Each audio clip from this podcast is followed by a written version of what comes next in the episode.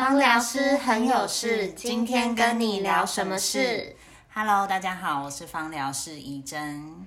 大家嗨，我是芳疗师 Tina。今天要来跟大家聊聊为什么我们会踏入芳疗这个领域来当芳疗师。那我想要先请 Tina 先来分享一下，为什么会想要从事芳疗师这个工作？为什么要当芳疗师？当然是为了要工作赚钱呢。工作赚钱以后，才可以买更多的精油、更多的纯露来保养自己。那因为我在当芳疗师之前，前一份工作是做幼教，是幼儿园的老师。但是因为那时候的工作压力很大，然后又跟自己的目标啊、作息很差异很大，那一阵子就是免疫力失调，之后就是一直生病，一直生病，然后每一个月。都在看医生，就是可能请一天的病假，整天的行程都在看病。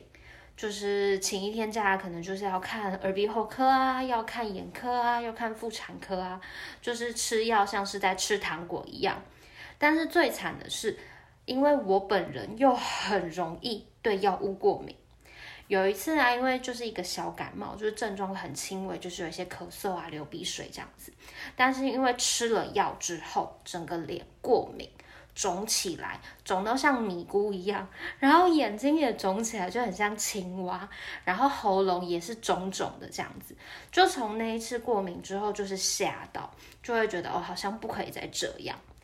然后幼教离职之后啊，就是想到小时候可能像家人都会有用一些香香的精油啊，在家里扩香之后，才突然想到，哎，原来有芳疗有精油这个东西，去研究了芳疗啊，之后接触了精油纯露之后，发现自己对这些事情越来越有兴趣，才后来转职变成芳疗师，把它当成工作。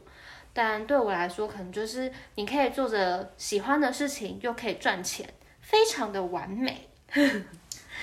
那怡珍，你为什么会想要当芳疗师呢？会想要当芳疗师？呃，应该说我是从美容师转到芳疗师。那从我就是工作有工作以来，一直都是在做身体按摩的工作，然后。之后做了一段时间，就是发现会有一些职业倦怠这样子，对。然后其实我有点忘记，就是我是怎么样接触精油，应该是我以前就是工作的地方也有精油，但是他好像不会教你怎么使用，对。然后因为就精油嘛，就香香的，你就会很喜欢，然后你就去查一些资料，然后你就会发现，哎，原来就是它不是只有香香而已，就是它。用在身体上面是可以改善身体的不舒服啊，或者是就是可以改善一些情绪的状况这样子，所以我就特别去研究这一块，然后自己手边也会购买一些精油，然后呃又查了很多资料，其实就是芳疗师他也会运用精油，然后去帮客人做。除了调油以外，也有做身体按摩的工作，所以之后我才会转职来到这边。哦，原来是这样。那你在这份工作，你觉得最大的改变是什么？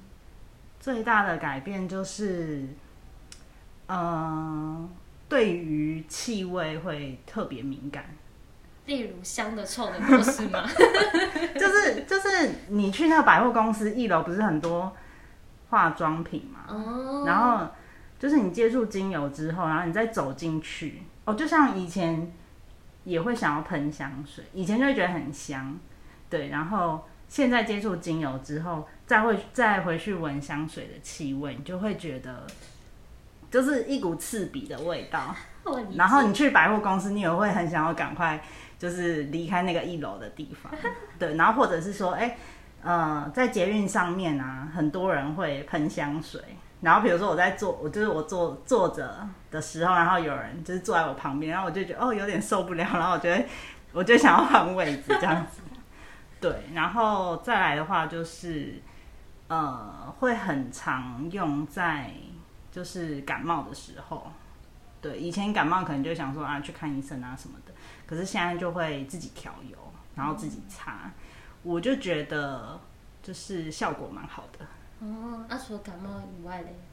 除了感冒以外的话，有的时候可能会就是睡不好的时候，然后你就会想要扩香，或者是说，像刚刚不是有提到，就是呃就没有再擦香水，可是你就会用精油来调香，就自己自制香水。虽然就是气味不会很持久，就是你可能比较需要可能两个小时就要补喷这样子，但你就会觉得气味比较天然一点点，对，这样子。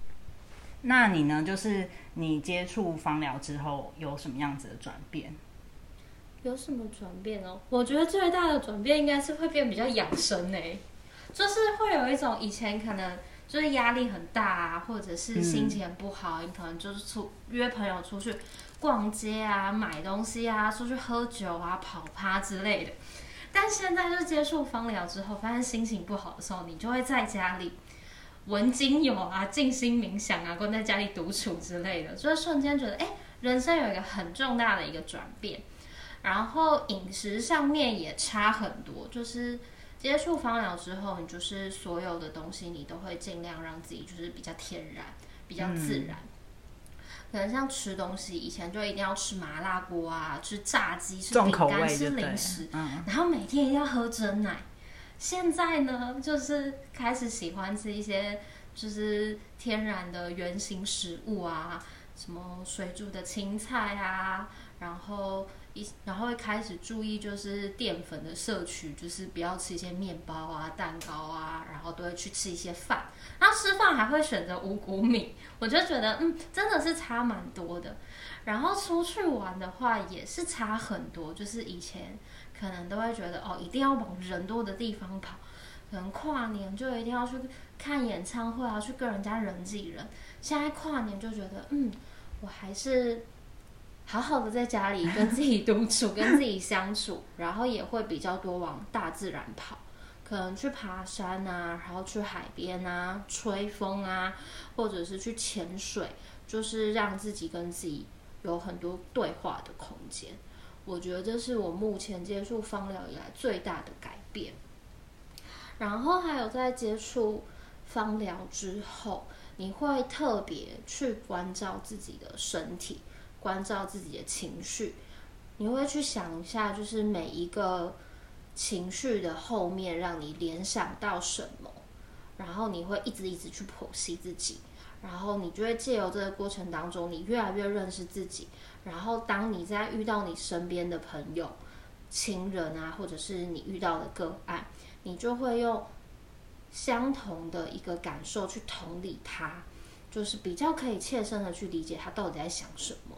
那也借由就是过去可能拥有的经验去跟个案分享，然后也是可以陪伴他度过这一些比较难过的关卡。这是我目前。最大的改变，很棒。好，那我们今天的分享就到这边喽，下次见，拜拜。